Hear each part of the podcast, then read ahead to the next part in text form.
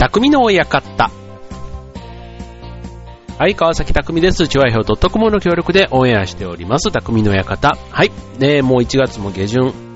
に入ってまいりました。ねもうなんか、お正月ムードはね、もうすっきり、すっきりというかすっかり、ね、皆さんも抜けてらっしゃるかと思いますけども、ね、なんかちょっと、ね、急に、まあ冬というか、まあ、先週雪が降り、まあ今週もね、ちょっと雪がなんていうのでね、もう、これからね、2月の頭がやっぱり一番雪が降りやすいということなので、まあ雪がね、やっぱり子供たちはね、雪が降るとやっぱり嬉しいですね。嬉しいみたいで、うん。で、大人もね、まあ別にね、そんなにこう、なんだろ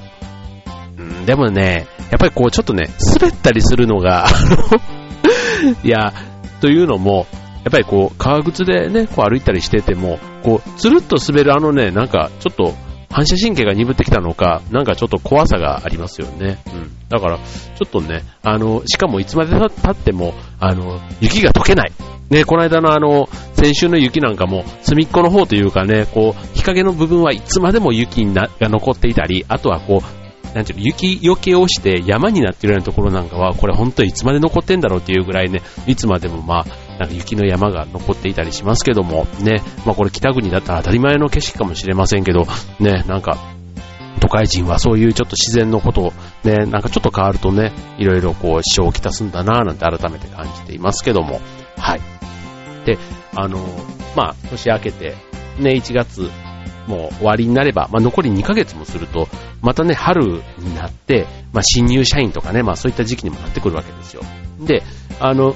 自分の近くにいる、そういう若い子たちというかね、まあ、もう、あこの春になったら、ね、例えば新入社員の子だったら、また新しい新入社員が入ってきたりして、もう自分も先輩になるわけじゃないですか。うん、そうするとね、まあなんかそういうところも、なんかちょっと焦りを感じるというか、うん、1年経って私は、僕は成長したのかなとかね、まあそれがまたね、2年目、3年目だったら、それはそれで、ね、2年目、3年目なりの、あ、私自分、この1年でどんだけ変わったんだろうなんていうふうにね、思ったりするのも、まあこれ結構社会人だったらね、みんな感じたり、あと、部活とかやってる人たちもね、例えばこう上級生が抜けて自分たちが今度ね、えー、最高学年になったり、ね、責任者、まあ幹部というかね、ああいう部長とかになったりした人たちもね、えー、改めて、で、この1月2月ぐらいってね、結構先輩がこう抜けてね、入れ替わっていったりする時期ですから、で、その時に自分たちがね、本当に今度、ね、先輩たちのそういう良き伝統をね、受け継いで、ちゃんと後輩たちに引き継いでいけるのか、あと自分たちがね、え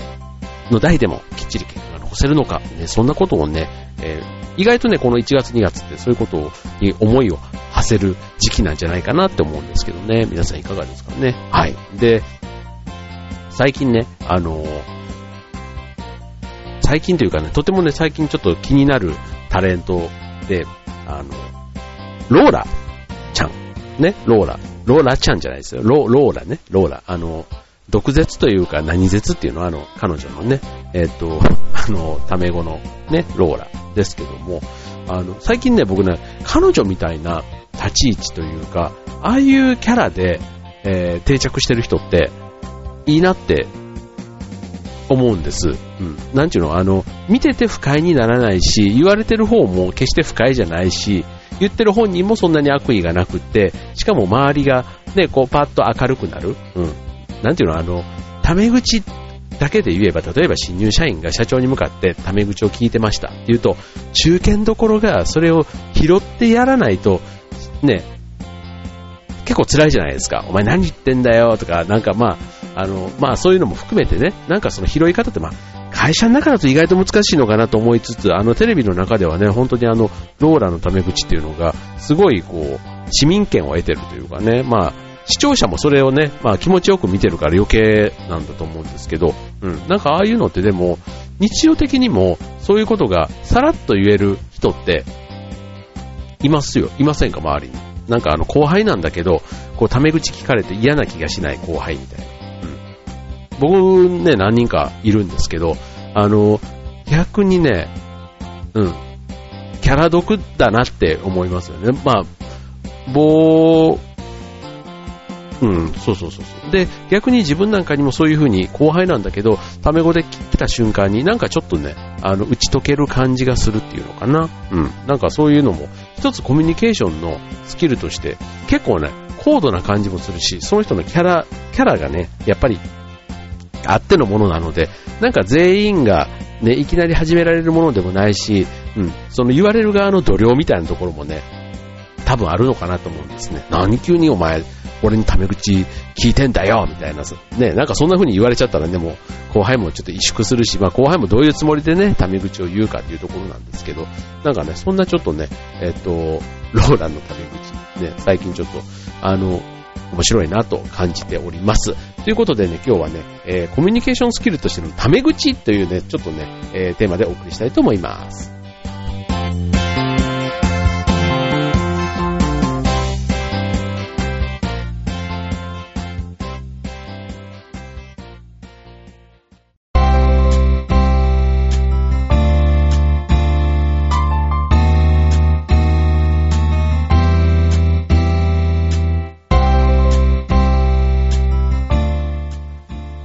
はい。ということで今週は、えー、タメ口ということで、ちょっとね、変わったテーマです。はい。えっ、ー、とね、タメ口。あのー、例えば、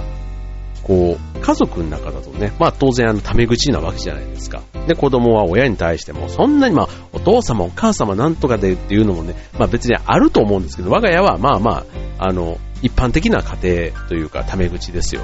まあ別にね、あの、親に命令じゃないですけど、そういう、あの、指示とかそういうことは言わないです。呼び捨てでとかね。あの 当然そういうことはないんですけど、そういう意味でのね、親子関係というかね、えー、そういうのはある中では、まあ、普段の会話なんかはまあ基本タメ口でやっている分、多分、まあ、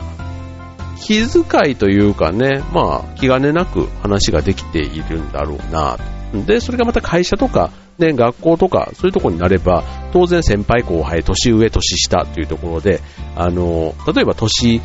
下の上司だったとしても、えっ、ー、と、あ、じゃあ、年上の部下の方がいいのかな？年上の部下だったとしても、別に部下だからって言ってね、あの、タメ口を聞くのかっていうと、意外とそういうところでも敬語を使っていたりする。うん。だからやっぱり、あの、先輩とか、年齢が上とか、うん、そういったところはね、なんか、あの、基本的にはこう、日本人の美徳というか、当たり前というかね、なんか、こう、建前でもちゃんと丁寧に やるみたいなところがね、大事にされてるね、文化だからかなと思うんですけども、ただ一方でさっきのローラみたいなね、まあ、彼女はちょっと、えっと、ハーフウォーター？うん。なんかそういうちょっと外国人風なところの要素もあるから余計に日本人の場合、すっきりね、聞けているのかもしれないですけども、あの、例えば芸能人で言うとあの、浜ちゃん、え、ダウンタウンのね、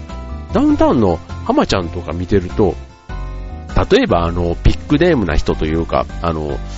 うんと、あれなんだ、ダウンタウンデラックスとか、ね、ああいうところでも、ね、中尾明だとか、こう、さんとかね、アキラとかで呼び捨てして怒られる。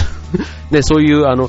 とか、あとは、なんだ、梅宮達夫さんとか、ね、ああいう方々が来ても、たっちゃんとかって言いながら、まあ、それなりにね、あの、よしよしでは、まあ、丁寧語は使うものの、まあ、突っ込んだりする。ね、先輩を突っ込んで、あの、しかも、オチに使うみたいなのってね、これが結構ね、あの、日本人的な中での、あの、タメ口に近い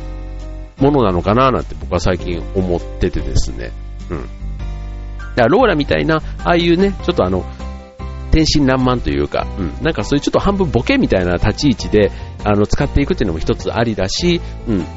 日本人の場合だとああいうお笑いで言ったら、まあ、ボケツッコミで言えば、このツッコミの方ですよね。ツッコミの方でそういう風にやると意外と年配の人なんかも、あの、うまく、むしろあの、乗せてもらって、あの、嬉しそうですよね。ああいう、あの、ベテラン人が、こう、浜ちゃんにいじってもらって、うん。だからこれで、もし誰も笑わない、周りも引いちゃってる、うん。うわ、先輩にこんなこと言っちゃったとかってなっちゃうと、周りも引いて本人もそれでね、なんか気使っちゃって、もうあの悪循環っていうのってあるじゃないですか。だから結構ね、まあ突っ込む側のテクニックというかね、度量と、あとその人の人柄が周りにどう見えてるかっていうのってあると思うんですけど、うん。なんかあれはすごくね、なんか理想的だなと思うんですよね。あのもう番組も終わっちゃいましたけど、あの、へいへいへいっていうね、あの歌番組なんかでも、えっと、ね、結構あの、若手のというか、こう、まあ、トークというよりは、まあ、ミュージシャンみたいな人たちにもね、まあ、浜ちゃんがこうバンバンこう突っ込んで頭はたいたりとか、ね、して、あの、松田聖子さんが来た時なんかもね、あの、まあ、彼女はね、アイドルとしてずっと来て、ね、そんな頭をはたかれるなんてことはなかったのに、あれ、へいへいに出て、頭叩かれてこんなの初めてで、本当にね、あの、半切れになっていたのがなんかね、僕は印象的ですけども、で、そんな聖子ちゃんすらもはたける。まあ、それがね、まあ、聖子ちゃんファンはどう思ったかっていうのもありますし、その時はね、一瞬なんかあるかもしれないですけども、まあ、ただね、結果的には聖子ちゃんもね、その後も番組も出たりしますから、うん、なんか、あね、芸能人もそういう意味で新しい時代にね、もうどんどんどんどんこう変わっていってる中では、まあ、タメ口というか、そういうコミュニケーションのスタイルも随分変わってきたなぁなんていうふうに思うわけですよ。はい。ということでね、えっ、ー、と、まあそういうね、ローラーに始まり、えっ、ー、と、まあ後輩でもね、えー、タメ口を聞くことで、意外と先輩もね、悪くしないケースっていうのがあるんですよっていうのをね、まず日本人の価値観で言ったらもう、そんなことめんどくさいというか、めんどくさいっていうのもね、なんかなんですけど、なんかその先にあるね、良さをね、意外とこう、勇気を出してこう、踏み出せてないっていうのがね、現状なのかなと思いましたので、はい、じゃあ次はね、ちょっとね、そのタメ口というところをね、すごくあの、頑張って、えー、広めようとしている人がいるということでね、えー、次のコーナーご紹介したいと思います。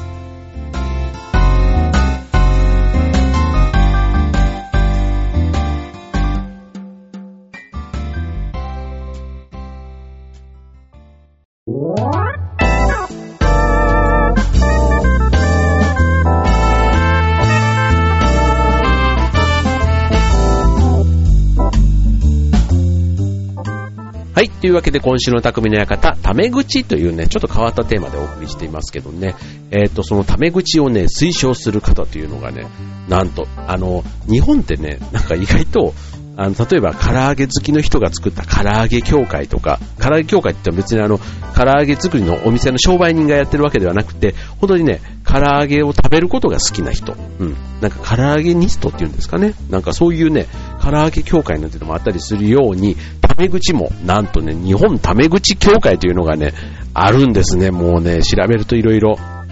出てくるもので、うん。で、えっ、ー、と、これね、タメ口協会、えー、札幌でもともと3年前に発足した協会みたいなんですけども、まあ、タメ口協会が主催するタメ口交流会というのがあるんですね。このルールは、タメ口でコミュニケーションをする。うん、本音で話す。えー、年下にタメ口を使われても怒らない。で、ファーストネームで呼び合う。ね、えっ、ー、と、僕の場合だったら、匠っていう、匠さーって言われるって。いうね。うん。で、このルールに違反すると、10円の罰金が発生するということ。まあ、うちの罰金は可愛いですよね。うん。で、えっ、ー、と、このね、協会が言ってるタメ口のメリットっていうことで言うと、その大人になってから、えー、知り合いは増えるかもしれないけども、なかなか友達はできにくいと。で、それは社会人としてのマナーで、必要以上の謙遜や建前で交流することが多いからと。で、そこでタメ口を使えば、年齢や地位を超えて、横のつながりができやすいんですということでね、うん、確かにあの学生の頃と比べると、こう友達と呼べる関係ってね、なかなか作りづらくなるっていうのはね、そその通りかなと思いますよね。じゃあそんな社会人だからこそ、じゃあタメ口が効果的だということで、うん。あの、うん。なんかね、まずここだけ聞いても、あの、会社でタメ口って言ったらまず同期はありますよね。同期ってだから、あの、入社の同期の人たちね。で、なんかあの、こう、長く付き合っていけるというのかな。うん。こう、しばらくこう、時間が空いても、やっぱり同期会なんていうのがね、定期的にあったりするっていうのは、どこの会社でも同期っていうのは一つ、つながりとしてはあるんじゃないかなと思うんですよね。結婚式なんかでも同期が結構ね、こう仕切ってくれたり、スピーチしてくれたりとかっていうのも結構同期っていう単位ではあったりしますよね。うん。で、それがね、やっぱりね、先輩後輩っていう立場になってくると、なかなか腹を割ってっていうのもね、あの、本当にまあ、それなりに仕事に関してのことは言ったとしても、あの、ぶっちゃけてね、あの、プライベートのことだとか、うん、なんかそういうことをね、話にたどり着くまでがちょっとやっぱり時間がかかる部分って、ね、こんなことまで言う後輩ってバカみたいと思われるかなとか、まあ、後輩は後輩なりに考えるわけですし、うん。で、先輩は先輩で、ね、そんなことまでね、根掘り葉掘り聞く先輩って嫌だな、みたいな、なんか嫌だと思うだろうな、みたいな、そんなことでね、うん、ちょっと遠慮しているところがもしかしたらあるのかもしれませんね。はい。だからあの、劇団とかだと、まあ、年齢問わずって言ったら変ですけど、まあ、結構みんなタメ口なんですよ。うん。まあ別にね、そこを、あの、敬語を求めてないっていうのもあるんですけど、まあ最低限のね、ま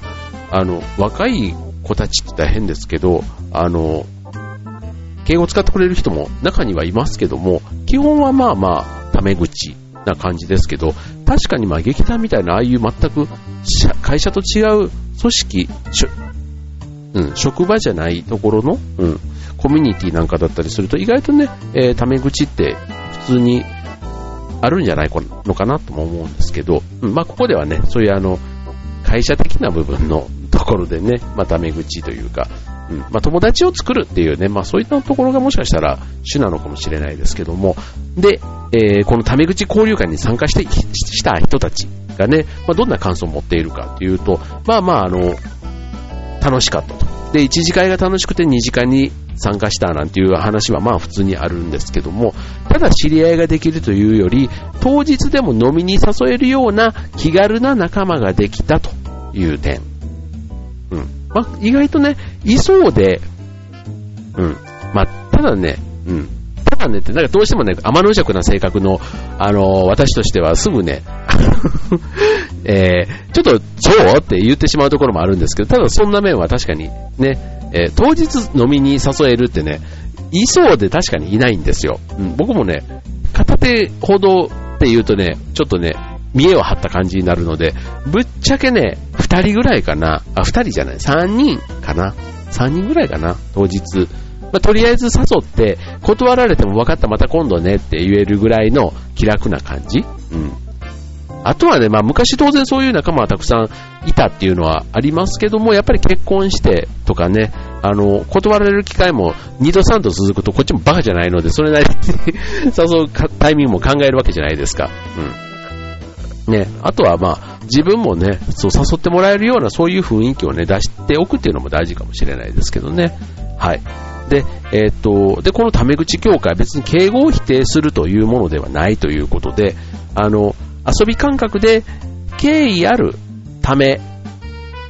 口を使うことで、普段出している外面の反射神経を和らげられると思っていると。うん。だからその、敬語使われた瞬間に、あ、こっちも敬語使わなきゃっていうのってないですか？なんかあの、これね、他社とかの人たちと異業種交流じゃないですけど、何度もね、定期的に飲みに行く人たちいるんですけど、なんかね、タメ口使ってくれると妙に、あの、安心するっていうのはこっちも使っていいのかな？とかちょっと思っちゃうみたいな。うん。なんか、あの、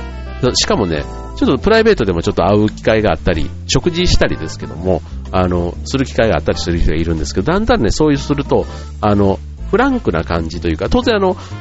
仕事場とかで会うと敬語を使い、そういうちょっと飲み会になったりするとタメ口になるみたいな。なんかそこまで行くとね、すごくまた、あの、とてもいい感じ、関係になってるなぁなんていうふうに思うわけですよ。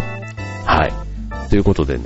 えー、まずね、外面っていうかね、えー、そういうちょっと距離感をね、和らげてくれる効果っていうのはありますよね。うん。で、あと社会人の方だったりすると、やっぱりね、その敬語を使うことで、ある意味ね、自分のところにも入ってこさせない、なんか武装してる感じっていうのがね、あるんじゃないのっていうのがこの教会の主張なんですね。うん。まあ、あの、なんちゅうの、見た目親しみやすいとかっていうのもね、とてもそういう特技というかね、強みがある方だったらいいんですけど、そうじゃないんだとすると、こういうね、会話の中からね、えーでも少しずつね、相手に入ってきてもらえるような、うん、こっちも敬語使っちゃうと向こうも敬語使って、お互いがね、武装した状態になってしまうということをね、えー、まずその敷居を外すというところを提案しているわけですね。うん、確かに例えば、あの、ブレーコーなんていう言葉ってあるじゃないですか。うん。だからブレーコーって言って合理、合意、あの、ね、忘年会とか新年会とか、ああいう場で、一旦かかると、多少ね、それを言われただけでも、ちょっと会話のハードルが下がるっていうのかな。うん。わかった。で、もし変なこと言ったとしても、まあ今日はブレーコーだからなんていうのがね、お互いのちょっと言い訳にもしながら、うん。なんか楽に話ができたりする部分ってあるじゃないですか。うん。ということなんでしょうね。はい。ということでね、えっ、ー、と、まあ、敬語だとね、まあ、本音が話しづらい、まあ、壁がね、多少でもできてしまうところを、タメ口だとね、まあ、コミュニケーション、まあ、そういう意味では、えー、壁を取り払ってくれるということで、うん、もしね、えー、まあ上司、先輩とかとね、壁があって打ち解けられないなんていうね、ことがあった場合には、もしかしたらゲーム感覚みたいなところからね、まずね、タメ口でちょっと話してみると、お互いのね、イメージがちょっとで変わってみる、変わって、うん、変わるなんてことがあるかもしれませんよね。はい。まあなかなかいきなりね、ぶっちゃけで、あの、ぶっちゃけというか、いきなりその場でね、えっと、ぶっちゃけ本番で、ぶっちゃけではぶっつけだ、ぶっつけ本番で、何かぶっちゃけだ、ぶっつけ本番でやると、ちょっとね、自爆して周りもね、フォローしてくれない可能性もありますので、まあそういう雰囲気の中でね、まあ、あと間とかね、タイミングとても大事だと思いますので、うん、もしこういうことでね、えー、ちょっとコミュニケーションのスキルをね、上げてみたいと思っている方いらっしゃったら、ね、ちょっと考えてみてはいかがでしょうか。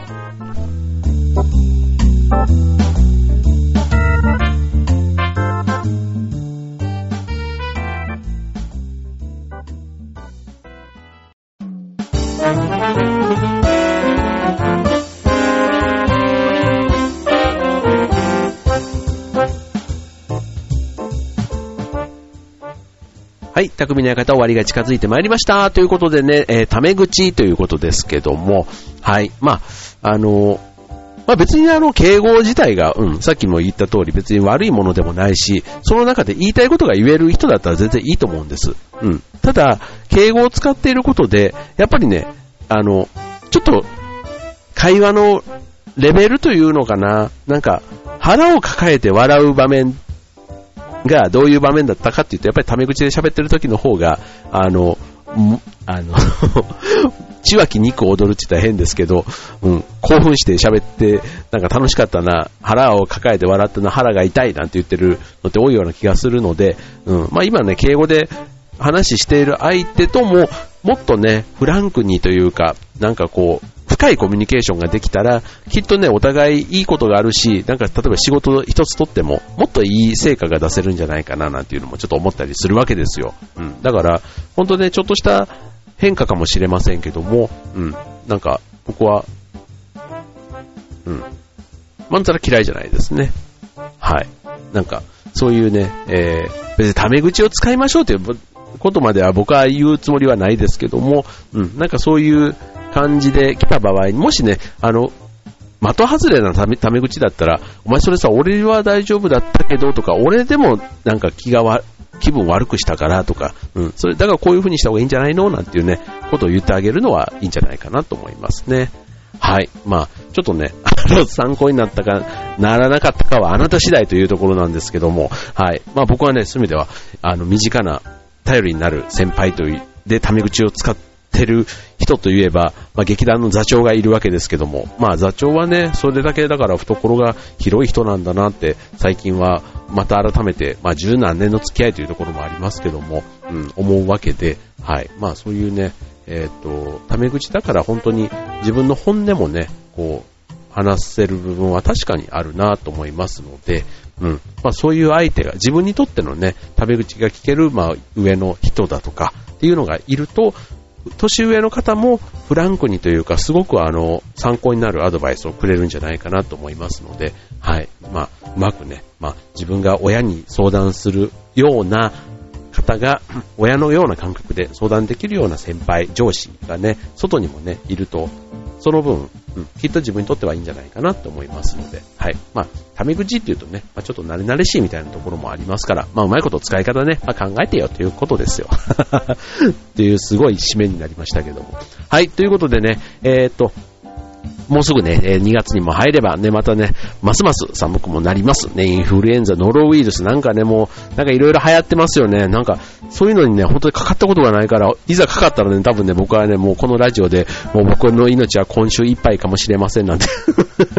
言いながらお届けする日がもしかしたら来るかもしれませんが、おかげさまで、あの、元気もりもりで、また今週末ね、えー、マラソン大会に、もうね、最近寒い日に出るとね、もうなんか、ダメね。もうあの、末端がね、冷えすぎて、ほんと、走るまでがね、もう、あの、出なきゃよかったっていつもね、後悔しちゃうんですけど、走り終わるとね、体ポカポカして楽しかったっていつもなる、この現金な性格のまま2013年もスタートしておりますけども、はい。まあ、ちょっと、そんな感じでね、えー、病気にはならずに楽しくね、毎週、また来週もこの放送をお届けしたいと思います。ということで、今週の匠の館はここまで。バイバイ。